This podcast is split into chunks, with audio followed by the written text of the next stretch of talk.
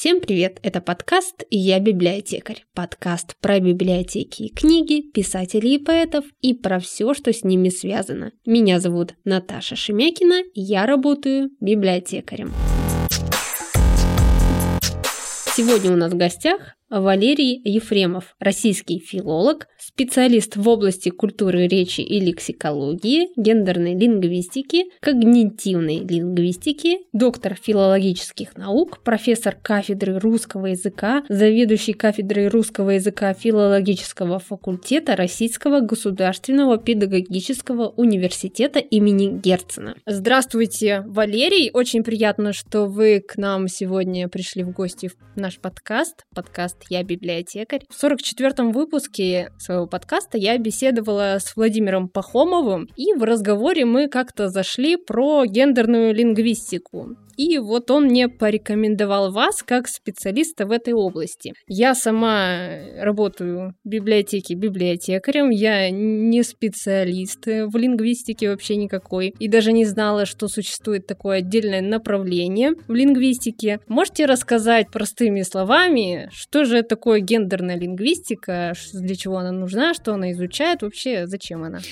Ну, собственно, если мы говорим о европейской, а в этом смысле она была первой э, науки, э, то гендерная лингвистика возникает в самом конце 60-х годов, отчасти как следствие так называемой второй волны феминизма, с другой стороны, э, знаменитая э, сексуальная революция, э, дети цветов, хиппи и так далее. И вот, собственно, с конца 60-х годов появляются полноценные работы, которые сейчас признаны именно как работы сугубо в гендерно-феминизме феминистском ключе. Да, что такое гендер, понятно, это социокультурный пол, то есть это та совокупность культурных, социальных, психологических, в чем-то экономических стереотипов, которые общество предъявляет мужчинам или женщинам. Ну, сейчас э, количество гендеров гораздо больше, это тоже отдельный вопрос. Если же мы говорим о мужчинах и женщинах, то это тоже не э, так просто, как может показаться на первый взгляд. И еще раз подчеркну, что проблема мужского и женского в языке, проблема того, как мужчина мужчины говорят и как женщины говорят, как мужчины слушают и как женщины слушают,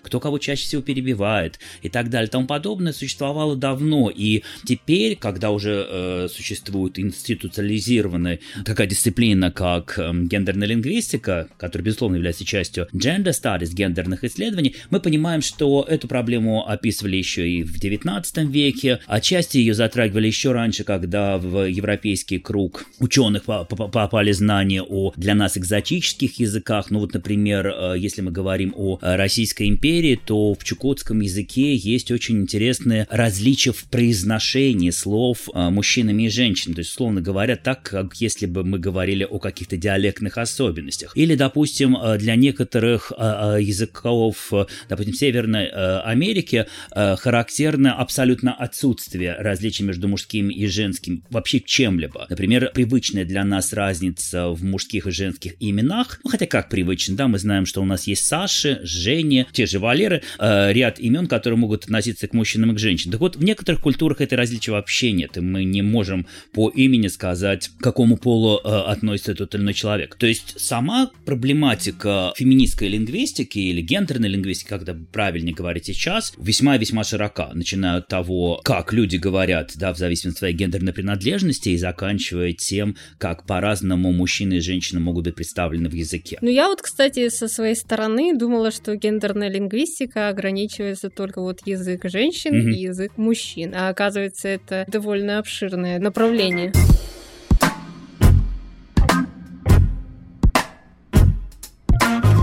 Все равно есть особенности языка у мужчин и женщин, да? да? Что вот это вот самое огромное, что бросается в глаза? Какие вот особенности между мужчиной и женщиной в речи? Uh, ну вот смотрите, uh, еще в 1973 году uh, знаменитая, очень известная действительно лингвистка, опять же, привет феминитивам, Робин Лаков написала книгу, которая называется Language and Women's Place, то есть э, язык и э, место женщины в языке, да, как бы подразумевается. Вот она выделила в 1973 году как минимум 10 особенностей, характеризующих речь именно женщин. Надо сказать, что э, по прошествии времени к этой книге, которая стала сразу практически хрестоматийной, она не очень большая по размеру, но очень насыщенная. И, а, еще раз подчеркну, это очень известный э, ученый, который сейчас, например, занимается исследованием практик э, лингвистических аспектов буддийских медитаций. То есть, вот чтобы вы понимали, как по-разному эволюционирует научная биография. Так вот, она выделила 10 особенностей, которые по прошествии какого-то времени тут же были поставлены под сомнение, и это тоже очень интересный аспект, о котором практически ничего не говорят в России. Опять же, одной из самых важных для современных гендерных исследований проблематикой становится проблема интерсекциональности, то есть пересечение не только гендерной идентичности, например, этнической,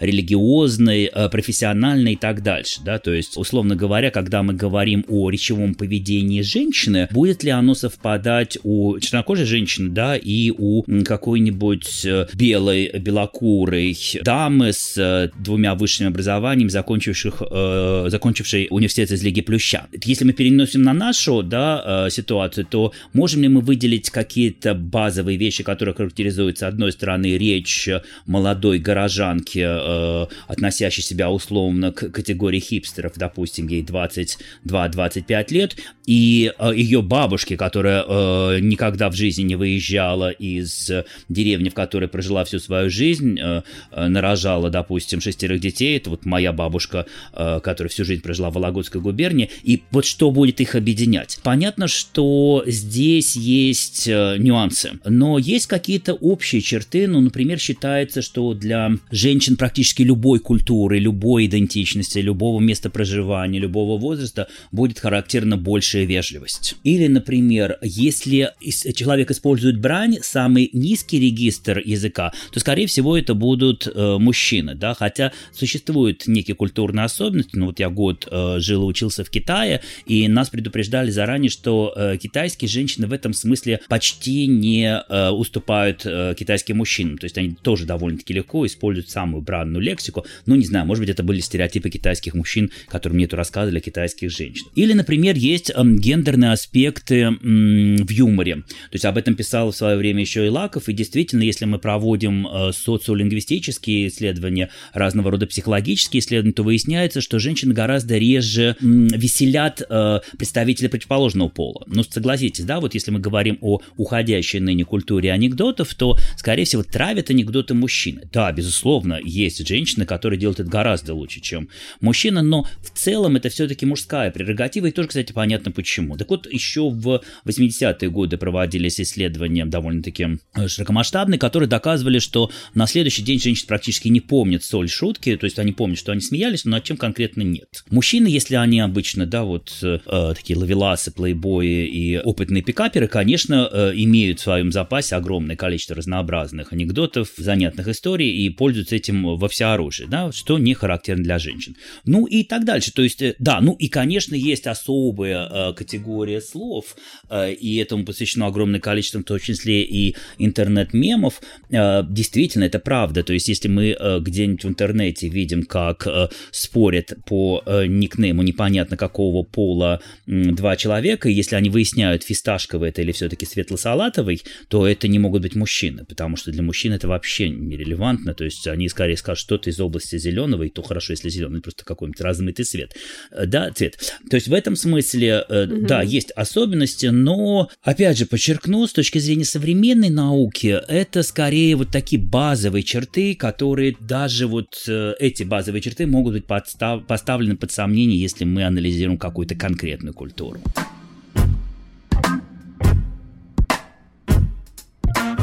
Прошлый выпуск у меня был с э, Владимиром Пахомовым, мы с ним разговаривали про диминутивы, угу. где вот именно на этом вопросе он меня порекомендовал к вам обратиться. Угу. Правда, что женщины используют диминутивы чаще, чем мужчины?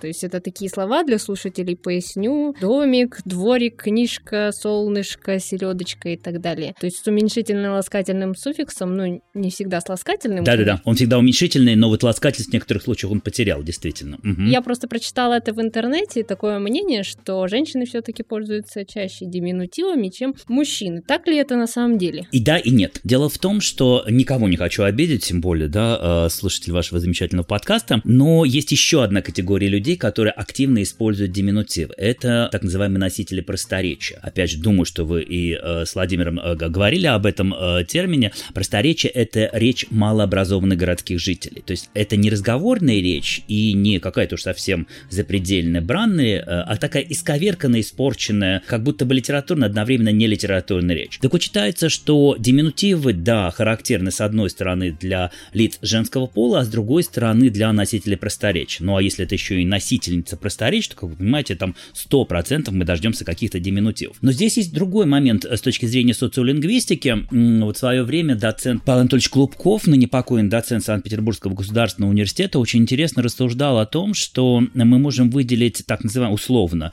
язык голода и язык изобилия. И вот если мы говорим о, э, допустим, позднесоветском Союзе, эпохи дефицита, когда действительно там вводились э, на, на тех или иных, в тех или иных субъектах федерации какие-то карточки продуктовые и так далее и тому подобное, то вот в тот момент довольно-таки быстро распространяется, в такую эпоху довольно-таки быстро распространяются диминутивные формы. Можно вспомнить э, знаменитую песню, не будем называть, делать рекламу этой группе, «Два кусочка колбаски», да? Вот это сырочек, э, хлебушек, сахарок и так далее и тому подобное, это в какой-то степени может быть связано еще и с определенным пиететом, который люди испытывают по отношению к еде, которая находится в дефиците. Ну, кстати, эту точку зрения активно, допустим, поддерживает до сих пор Татьяна Толстая, которая абсолютно уверена, что если она будет э, шинковать морковочку, то это будет одно блюдо, а если морковку, то, видимо, дрянь какая-то.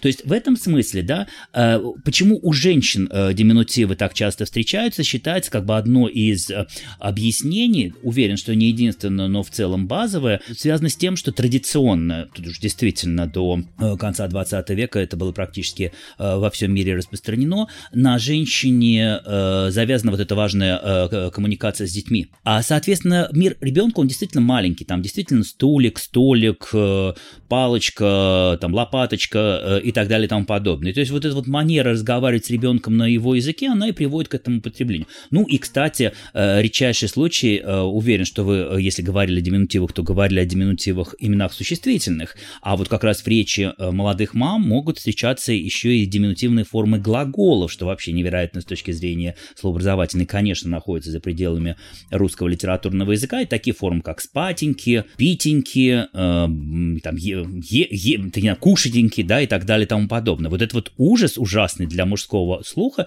да, это вполне возможно, но, опять же, если мы говорим о внутрисемейной коммуникации, о коммуникации интимной, а э, мать с ребенком это, безусловно, например, интимной коммуникации, то ради бога пусть это и будет. Хуже, а это я могу сказать как человек, который работает в педагогическом университете и имеющий отношение определенное к детям, хуже возникает ситуация, когда ребенок, особенно это неприятно, когда ты видишь, что мальчик, извините, тут срабатывают гендерные стереотипы, но будет понятно почему. Если он находится в, живет, родился, да, и живет в семье с гиперопекой, если там, например, есть только мама и бабушка, то до определенного момента он может вот эти вот формы э, использовать и в первом классе. А вот в возрасте 7 лет у человека человека все эти машинки, животик болит, там, я не знаю, головушка ударилась или что-нибудь в этом духе, да, это все, конечно, ужасно. То есть диминутивы до определенного возраста mm-hmm. это нормально, диминутивы в речи э, женщин, обращенных к детям, это нормально. И есть еще одна сфера, вот я сказал, что и да, и нет, где мужчины могут позволить себе диминутивы, это общение с самыми близкими э, людьми, да, если вспомнить классическую работу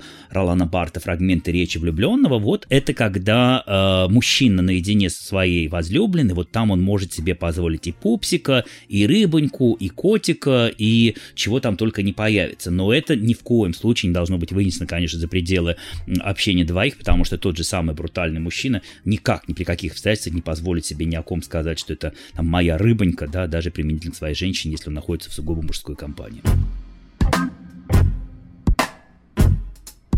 Есть какие-то гендерные речевые стереотипы, так их назовем. Например, что женщины говорят больше мужчин. Я, опять же, нашла информацию о том, что это неправда. Угу. Правда это или нет? Есть ли еще какие-то такие ошибочные речевые, именно гендерные стереотипы? Э, мифы, да? Да. А, ну вот смотрите, мы уже сегодня говорили о том, что, э, собственно, гендерная лингвистика возникает действительно из феминистской лингвистики, а на самых первоначальных порах она называлась феминистская критика языка. Вот не случайно здесь появляется слово критика. С одной стороны, это вообще традиционно для западной лингвистики называть какие-то э, междисциплинарные или э, отдельные дисциплинарные фрагменты э, той или иной науки критикой, но если мы говорим о феминистской критике, то слово критика было действительно оправдано. И вот когда в 70-е, в 60-70-е годы появляется огромное количество статей о том, что, да, женщины говорят больше, мужчины перебивают женщин чаще,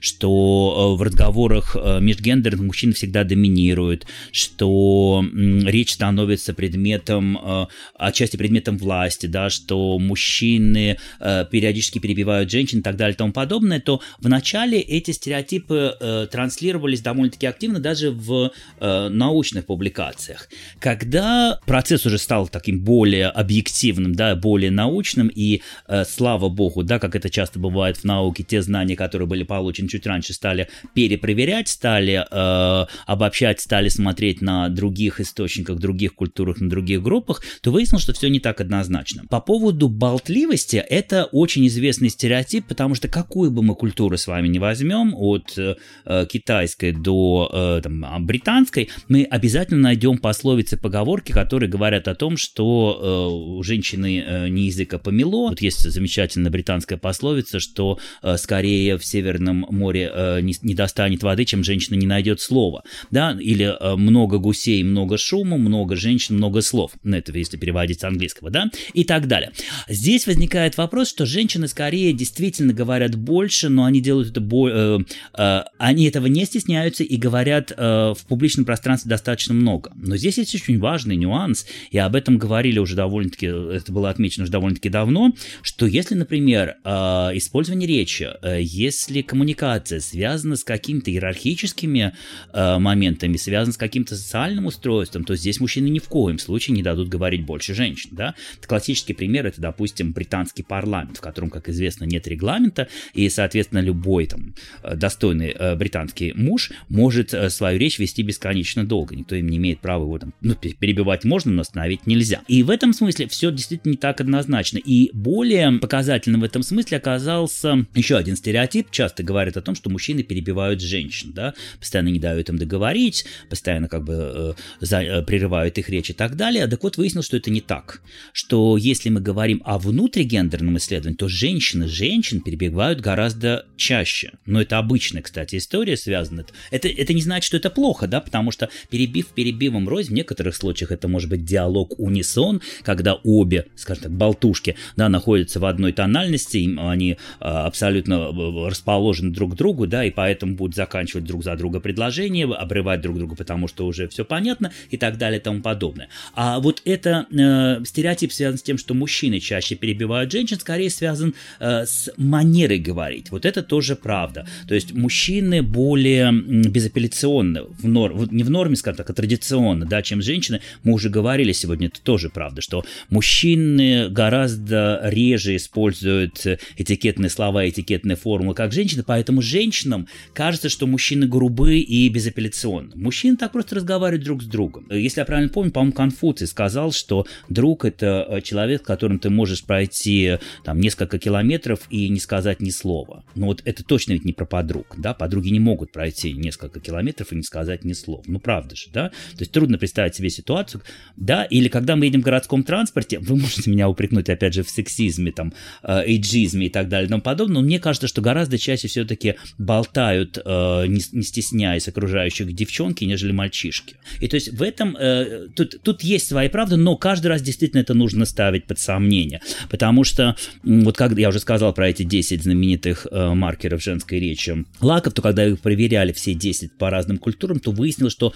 уж доподлинно и точно работает только одно правило. Женщины гораздо эмоциональнее в языке. Мужчины в этом смысле не утруждают себя ни отбором слов, ни подбором нужной интонации, интонации. Это, кстати, видно хорошо и на письме. То есть мальчики в школе обычно используют короткие простые предложения, и им этого достаточно. А вот э, девочек с детства учат больше обращать внимание на речь, больше обращать внимание на то, как ты говоришь. Все вот эти знаменитые фильмы, там, да, можно вспомнить «Моя прекрасная леди», там же почему-то тоже не случайно, да, что тренируются на девушке, да, и так далее. То есть так уж повелось издревле, что э, барышень учат другому, они в обществе э, по-другому себя держат, да, и, следовательно, внимание к речи более характерно для женщин, нежели для мужчин. В конце концов, да, от мужчины хотя бы что-то можно, ну, то есть хорошо, если он хоть как-то может высказать свои чувства, в отличие от девушек, которые, как известно, из всего могут сделать, э, из ничего могут сделать три вещи. Салат, шляпку и скандал. Да, ну, потому что женщина, естественно, может обидеться только на интонацию. Вроде бы ты ничего плохого не сказал, а она уже обиделась. А мужчина может это просто не услышать, действительно. Да, это, это доподлинно известно, потому что э, мужчина просто, у них ухо на это не настроено. Они в своей мужской компании этому вообще никакого внимания не уделяют. Ну и вот отсюда, если говорить о каких-то э, клише, вот понятно, что это скорее женская речь. Ну, мы же понимаем, о чем идет речь. Да, то есть мужчина мужчине так, ну, никогда не скажет. Типа, Колян, понятно? Понятно. Ну, непонятно, дурак. Ну, что тогда. Да? А вот эти все полутона, полунамеки, это характерно скорее для женщин.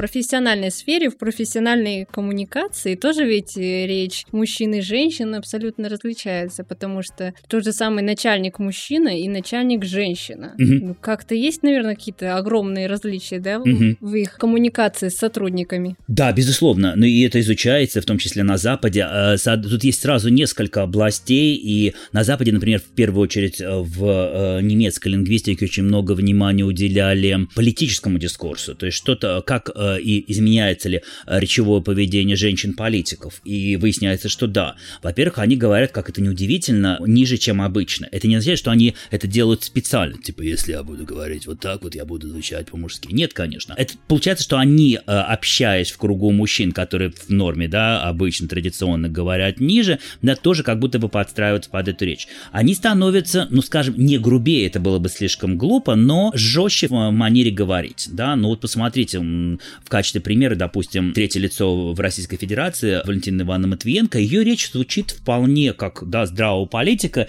и уж точно не образец женского дискурса. Мы понимаем, да, что это человек, который в политике давно, надолго, и, соответственно, она говорит так, как говорят политики. То есть вот это вот все женское здесь на самом деле практически снимается. То есть и в этом смысле, да, соответственно, есть очень интересные исследования, связанные, допустим, с университетской средой. Существуют даже рекомендации, э, например, связанные с тем, что на первых-втором курсе, да, в начальном этапе как будто вливания школьников в высшую школу, в университетскую среду, лучше, если преподаватели будут женщины, а на последних курсах мужчины. Почему? Потому что мужчины обычно э, в качестве лектора выступают так вот, как типа, вот я вам выдаю информацию, а дальше делайте с ней что хотите. Вот как котенка бросить, ну, не котенка, как иногда, вот опять же, мужской тип, э, научить плавать ребенка, да, мы просто заплывем на лодке, сбросим его с, за борт, а дальше посмотрим, как он будет плыть. Конечно, никто не даст никому утонуть, да, но вот ни одна женщина никогда не поступит таким образом, да, это вот некие мужские практики здесь то же самое, то есть лектор просто выдает информацию, а дальше вы уж сами разбираете.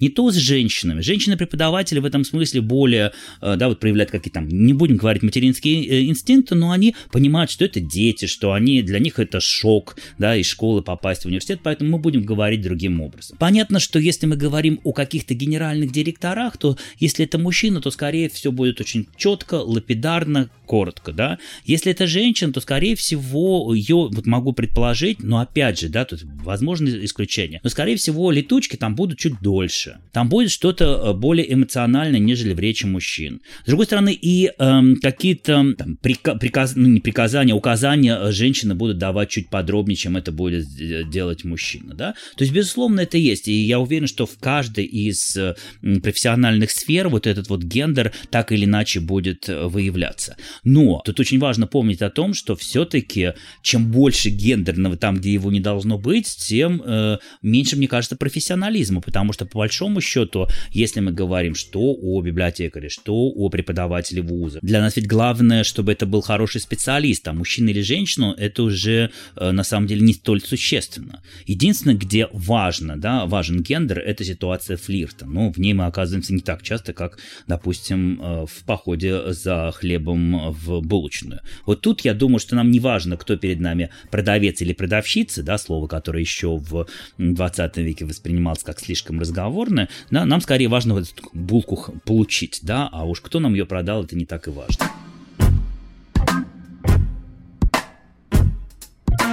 Время у нас идет, язык и наша речь меняется. Есть какие-то такие большие изменения в нашей речи за последние там 30 лет? Связаны с гендером? Да. Да, ну вот, например, считается, а, и это совсем не моя точка зрения, я ни одну такую работу увидел, такая плохая новость заключается в том, что если изначально самый низкий пласт русского языка, мы говорим про русский язык, да, в данном случае, матерная лексика был присущ исключительно мужчинам, то с 70-х годов, то есть тут нет никакого социокультурного слома типа перестройки или там величайшей геополитической катастрофы, связанной с развалом Советского Союза. Вот считается, что с 70-х годов женщины довольно-таки быстро стали догонять в этом смысле мужчин. И вот я хорошо помню, как ребенок, который родился в Ленинграде, при мне несколько раз говорили, перестаньте ругаться, здесь дети или э, женщины. Сейчас я таких фраз э, совсем не слышу, то есть вот эти вот практики утрачены. То есть сейчас иногда э, женщины могут позволить себе такие вещи, что, ну тут опять же, безусловно, очень много зависит от образования, от воспитания, от э, сферы обитания, от профессиональной принадлежности и так далее и тому подобное, но у некоторых женщин позволяют себе такие э, матерные конструкции, которые в 19 веке, наверное, не каждый сапожник мог бы организовать. Да, вот это одна из особенностей. Или еще одна особенность, вот э, то, о чем мы сегодня говорили, что действительно в традиционном обществе мужчина не должен, то не то чтобы не должен, он, у него нет этих практик, он плохо слышит эти нюансы, он плохо э, эмоциональными э, какими-то средствами владеет. Но в свое время, опять же, представительницы гендерной лингвистики даже вводили психиатрический термин алекситемия, а приставка, означающая «нет», да, отрицание, лексус слова. Алекситемия – это действительно термин, который существует, например, при описании психиатрических заболеваний шизофренического спектра. Это неспособность индивида вербализовать собственные эмоции. И вот считалось долгое время, что мужчин с этим плохо. Ну, вот классический пример, да, такой, мы никого ни, ни в коем случае не учим, и это делать не надо. Но женщины могут очень легко выбить э, стул из-под э, попы. Мужчина, задав вопрос, типа, ты меня любишь? Ну, тут как бы еще можно ответить, потому что это вопрос, который предполагает да или нет. А как ты меня любишь? И вот это на самом деле жестокий вопрос, потому что эта женщина может рассказать, как там, как солнышко любит э, розочку, которая распускается утром, и на лепесточках которой там высыхает э, роса, или что-нибудь в этом духе, да? У мужчин с этим большие проблемы. Им скорее будет спокойнее приобнять, там, подломив кости, да, свою возлюбленную, и вот так я тебя люблю, да, нежели рассказать об этом. Так вот, считается все-таки, что сейчас, в 21 веке, мужчины более эмоционально раскрепощены. Э, напомню проект проект знаменитого женщины-фотографа британской э, Сэм, Сэм Тейлор, по-моему, ее зовут, который назывался «Мужчины тоже плачут», и это выставка, которая э, лет 10 назад уже, наверное, если не 15, об, объехала весь мир. Э, знаменитые э, голливудские и британские актеры, мужчины, плачут на пленку. Причем действительно это было искренние слезы, она их там ни луком никак не пичкала, не вызывала у них там никаких ненужных химической реакции, просто просила вот расслабиться, да, и как актеры, да, понятно, у них есть эмоциональный опыт, связанный с какими-то травмами, и просила их расплакаться.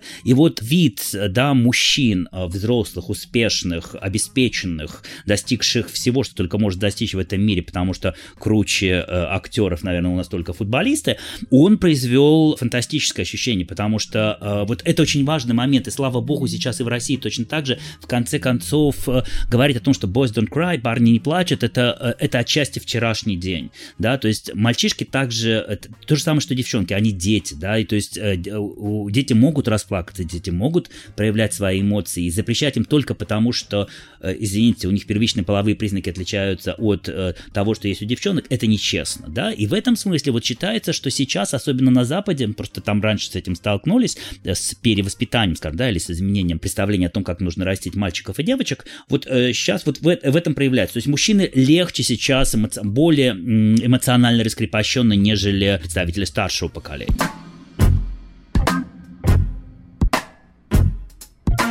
А в письменной речи тоже ведь, наверное, есть отличия. А, а, в свое время, ну не здравствующий, просто она отошла от проблематики гендерной, э, э, лингвист К, э, живущая в Харькове, э, Елена э, Олена э, Горошко, проводила достаточно большие, обширные психосоциолингвистические эксперименты и, и на собственном языковом материале, полученном ею да, в результате вот разных опросов, наблюдений и так далее, и в соотнесении с тем, что было получено иностранными учеными, выделил там несколько десятков позиций, которые отличают речь мужчин от речи женщин. Ну, например, известно, что мужчины гораздо предсказуемы в своих текстах, то есть клишированные какие-то фразы, какие-то штампы, да, появляются в речи мужчин гораздо чаще, чем в речи женщин. Понятно, опять же, что женщины эмоциональнее, а следовательно, у них будет больше лексический как бы вот спектр. Это не значит, что у мужчин меньше слов. Тут скорее вопрос, что мы используем, да, количество лексико, то есть лексический запас, в принципе, у мужчин и женщин приблизительно одинаковые. Но женщины легче используют слова, которые у мужчины будут находиться в пассивном словарном запасе. Там он читает книжку и понимает значение этого слова, но сам не скажет. Для женщин характерна так называемая эфемизация. Вот опять же, да, это проявление этой большей воспитанности, э, внимания к этикету. Э, напомню, что эфемизмами называются слова, синонимы, которые используются с целью смягчения оценки, с э, устранением некой категоричности. Да? Вот, еще в 19 веке, в начале 19 века появилось это словосочетание в интересном положении. Мужчина скажет просто беременна, да, в худшем случае залетела, да. Женщина скажет, ну да, вот такая-то в интересном положении. Да, то есть женщины не любят вот этой категоричности. Соответственно, все это проявляется, безусловно, и на письме. В этом смысле невероятно интересно э, смотреть переписку, опять же, возлюбленных. Э, то есть, допустим, в качестве примера можно взять, вот недавно как раз э, делал большую видеолекцию, э, включая материалы переписки Владимира Маяковского и Лили Брик, да, вот там они абсолютно одинаково, пожалуй, в своем проявлении проявление эмоций, и это, конечно, важно, потому что э, поэт, писатель, да, человек, который, у которого со словом свои отношения, он будет практически э, на таком же высоком уровне э, раскрепощенности будет говорить, э, как и женщина. Или еще, например, известно, что в устной речи, что в письменной, в письме это просто легче статистически обработать и найти, мужчины э, чаще используют водные слова такого категоричного э, характера, ну, типа «конечно», «безусловно», «вне всяких сомнений», мнений, полагаем, что и так дальше. Ну, тут уже не водные слова, но вот такая модальность э, однозначности. Женщины скорее будут говорить, ну, при определенных обстоятельствах это могло бы выглядеть вот так вот, да, как говорят, считается. Очень мне нравится интеллигентское слово «думается», это вот тоже скорее женского дискурса, нежели из мужского, да, и это, опять же, вот нежелание каких-то вот категоричности, да, потому что категорично может обидеть, как кажется э, женщине собеседник. Я вот напишу лучше, или скажу мягко, опять же, на полутонах и, и так так дальше.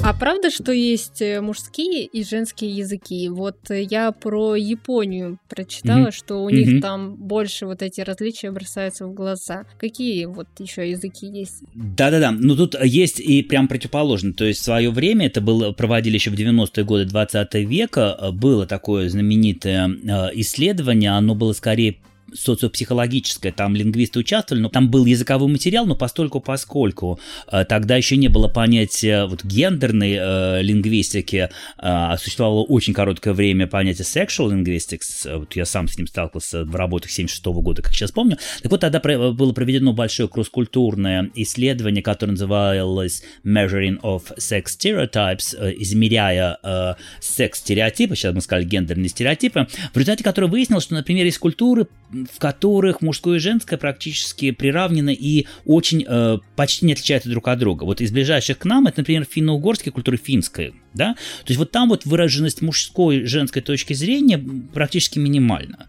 И в этом смысле э, не случайно, кстати, да, что э, так же, как и Советский Союз, молодой Советский Союз в начале 20 века, также и скандинавские страны были первыми, кто принял, допустим, законодательно э, разного рода э, социальные вот как бы э, конструкты, связанные с равенством э, в избирательных правах, в получении образования и так далее. Ну, и уж если совсем говорить о каких-то телесных практиках, да, то есть есть для понятно, что для финнов, у которых э, а, совместный поход с семьей э, в сауну, это просто такая же обязательная вещь, как в 19 веке в русских дворянских домах семейный ужин, да, то есть в этом смысле, например, да, вот эта вот разница между мужским и женским там действительно минимизирована, то есть иногда даже говорят о том, что там чуть ли не гендерная нейтральность. А вот японская культура, да, вы правы, здесь как раз пример некого другого. Там нельзя говорить о мужском и женском языке, скорее мы можем говорить о мужском и женском регистре. Кстати, такое характерно, допустим, и для тайской культуры. Если вот э, кто-то из наших слушателей был в Таиланде и знает, да, что слово «спасибо» вы можете сказать по-мужски или по-женски, в одном случае нужно добавить специальный суффикс. В этом смысле в японском культуре это наиболее выкристаллизовано, с одной стороны, с другой стороны, просто описано максимально подробно та же самая история, то есть э, речь женщины более мягкая, более, э, как бы нам, мы, может быть, показаться искусственно, более этикетная, менее грубая. Э, речь мужчин скорее такая вот э, попроще, без сложностей и так дальше. Но обычно в качестве примера я привожу да, такой несколько искусственный прием, что, условно говоря, японская женщина не может сказать про кого-то, что он умер. Да, вот э, если переводить вот дословно, то получилось бы, как если бы японская женщина сказала, он сдох. Да? Скорее он сказал, он ушел к працам, покинул сей мир, оставил нас, да. Вот это будет такой женский дискурс. Мужчина скажет просто умер и все, да, то есть, ну, что здесь? А, так бывает, да, и вот, э, вот в этом проявляется. Да, там есть определенные маркеры, э, но ведь это тоже надо понимать. Мы привыкли э, к тому, что, допустим, в русском языке грамматически в прошедшем времени, когда мы говорим про себя, мы говорим «я пришел» или «я пришла», используя форму женского или мужского рода, но надо понимать, что это далеко не во всех языках представлено, то есть в огромных количестве языков, в том числе в китайском, вы никогда не догадаетесь, говорит вам с вами переписки с вами мужчина или женщина, потому что там нет никаких маркеров вообще. И, кстати, если говорить об именах, то э, с именами там скорее нужно догадываться, что если, опять же, человека зовут Цветок Гор, то, скорее всего, это девочка. А если там зовут там Быстрый Орел, то это будет мальчик. То есть вот только на таком уровне. Еще раз хочу подчеркнуть, что это не мужской и женский язык, а скорее мужской и женский регистр. И там это доведено до таких высот, которых в, из известных нам языках, э, называемых языках гигантов, больше нигде не встречается. Вот поэтому про японский язык всегда говорят отдельно.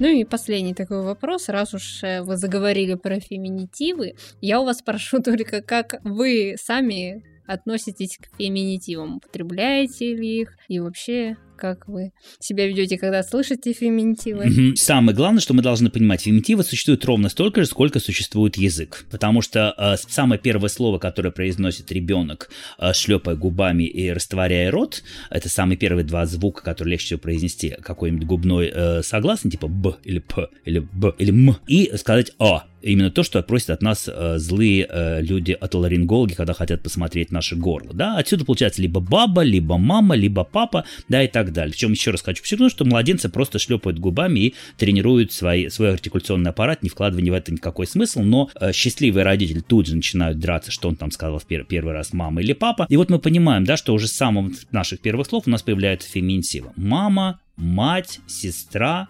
бабушка. Дальше это будет там, я не знаю, царица, княгиня, рабыня, слу, э, ну, со слугой уже про- проблемы, да, потому что это будет существительное, которое может означать мужчин и женщин.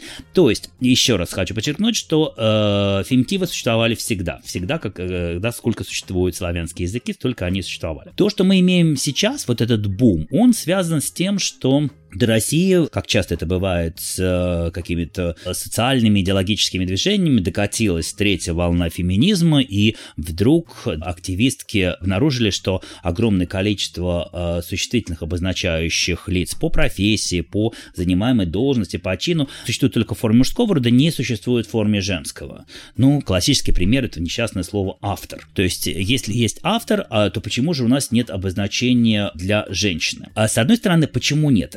Нет, потому что долгое время в русской традиции, мы сейчас говорим уже только о нашем языке, не существовало женщин-авторов.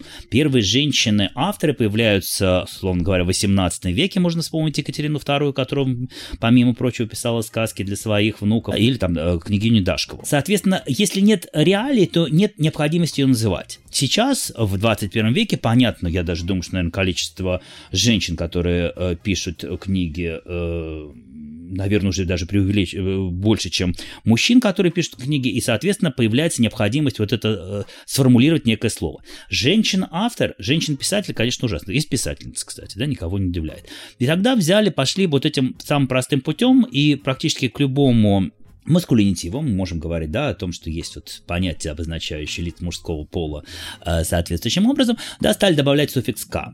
Но если в западнославянских, в чешском, в польском это совершенно обычная история, и там слово «поэтка» и «авторка» действительно существует, потому что это никак не нарушает э, э, словообразование э, западнославянских языков, то в русском языке это выглядит искусственно и выглядит несколько натужно. Более того, этого нет в традиции. Соответственно, наше языковое сознание да, которые весьма и весьма консервативны, конечно, этому сопротивляются. Более того, в, в некоторых случаях мне как лингвиста удивляет, зачем настаивать на слове поэтка, допустим, если есть слово поэтесса. Иногда можно услышать, нет, поэтесса это слишком жеманно, это какая-нибудь там второго ряда, третьего ряда поэтесса Серебряного века, которых мы сейчас даже не так вот на вскидку и не вспомним. И мы помним, что ни Анна Ахматова, ни Марина Цветаева, ни Белла Ахмадулина почему-то не любили, чтобы их называли поэтессами, да, потому что им казалось, что здесь ненужный акцент на их их э, гендерную идентичность, да, получается, как будто бы в первую очередь женщина, а потом поэт. И получается будет, да, а поэтка якобы звучит хорошо, свежо и так дальше. Ну, какой здесь можно дать совет? Если человек сам себя презентирует таким образом, я поэтка, активистка, э, режиссерка и э, фотографка, то ради бога, конечно, наверное, имеет смысл именно так про эту женщину и говорить. Ни в коем случае не нужно навязывать такого рода феминитивы людям, которые не просили так делать. То есть, если мы организуем какую-то научно-популярную лекцию и пригласили женщину-лектора, то неплохо было бы поинтересоваться, вас нужно называть лекторка или не нужно? Если не нужно, то не надо, да, потому что человек не готов играть в эти игры. Если наоборот наоборот говорит, да, только так я и презентуюсь, ради бога, будем называть лекторка. Значит, что произойдет дальше? По всей видимости, вот как мне кажется, хотя строить прогнозы в истории развития языков это очень неблагодарное дело, с другой стороны, благодатное, потому что а кто проверит. Но в целом, мне кажется, что э, часть этих слов, безусловно, останется, а что-то, скорее всего, уйдет. Почему? Потому что какое-то количество этих слов появилось не из нужды самого языка или самого общества, да, которым, которое этим языком пользуется, а потому что что кому-то показал, что так будет лучше. Навязывание. Да, но в конце концов, понимаете, а, навязано, наверное, тоже рознь. В принципе, я тоже готов называть себя феминистом, да, и подписываться под э, большинством идей, которые э, транслирует э, гендерная лингвистика, если мы говорим о женщинах. Но в некоторых случаях, мне кажется, это правда немного перебор, и я сам знаю очень известных публичных женщин, которые, будучи поэтами, например, да, говорят о том, что да, я активистка, но поэт. Почему-то вот самому этому человеку, самой этой женщине не хочется применительно к себе использовать слово поэтка, при том, что она и феминистка, и э, активистка, и правозащитница и так далее и тому подобное, но вот слово поэтка ей кажется неудачным применительно к себе. То есть здесь многое зависит, безусловно, от языкового вкуса, но опять же, да, а в конце концов, но так было всегда. Язык развивается эволюционно, но в какие-то моменты есть такие пики, да, скажем так, условно говоря, революционные. В конце концов, в конце десятых, в начале 20-х годов 20 века, да, в связи с, социально, с изменением социального строя, очень большие метаморфозы произошли в русском языке. В этикете, в манере говорить, в манере называть людей по именам, ну, допустим, да, привычные нам, ну, надеюсь, не, не нам, но мы однозначно слышали формы, как Колян, Толян или Вован, да, это ведь формы, которые не существовали еще в первой половине 20 века, то есть это вот исключительно находки, в кавычках, конца 20 человека, да, и мы как бы сейчас с этим живем, но для, понятно, что старшего поколения это выглядит весьма грубо, а для кого-то, я думаю, это уже почти и э, нейтральные слова. То есть э, всегда в языке есть какое-то движение. Нет, нет движения только в мертвых языках. Пока язык живой, он всегда развивается, да, нам что-то может нравиться или не нравится, но здесь надо относиться к этому стоически, да, то есть, ну, поживем, увидим, может быть, получится так, что мы вообще у всех слов сделаем, как одна из, э, один из вариантов решения этих проблем, перевести все такого рода слова в существительное общего рода. Напомню, да, это существительные типа Соня, Забияка, Ягоза, он известный Забияка, она известная Забияка, да, и все. Ну, будут потом говорить, она прекрасный адвокат, э, замечательный правозащитник, чудесный юрист, ну или что-нибудь в этом духе.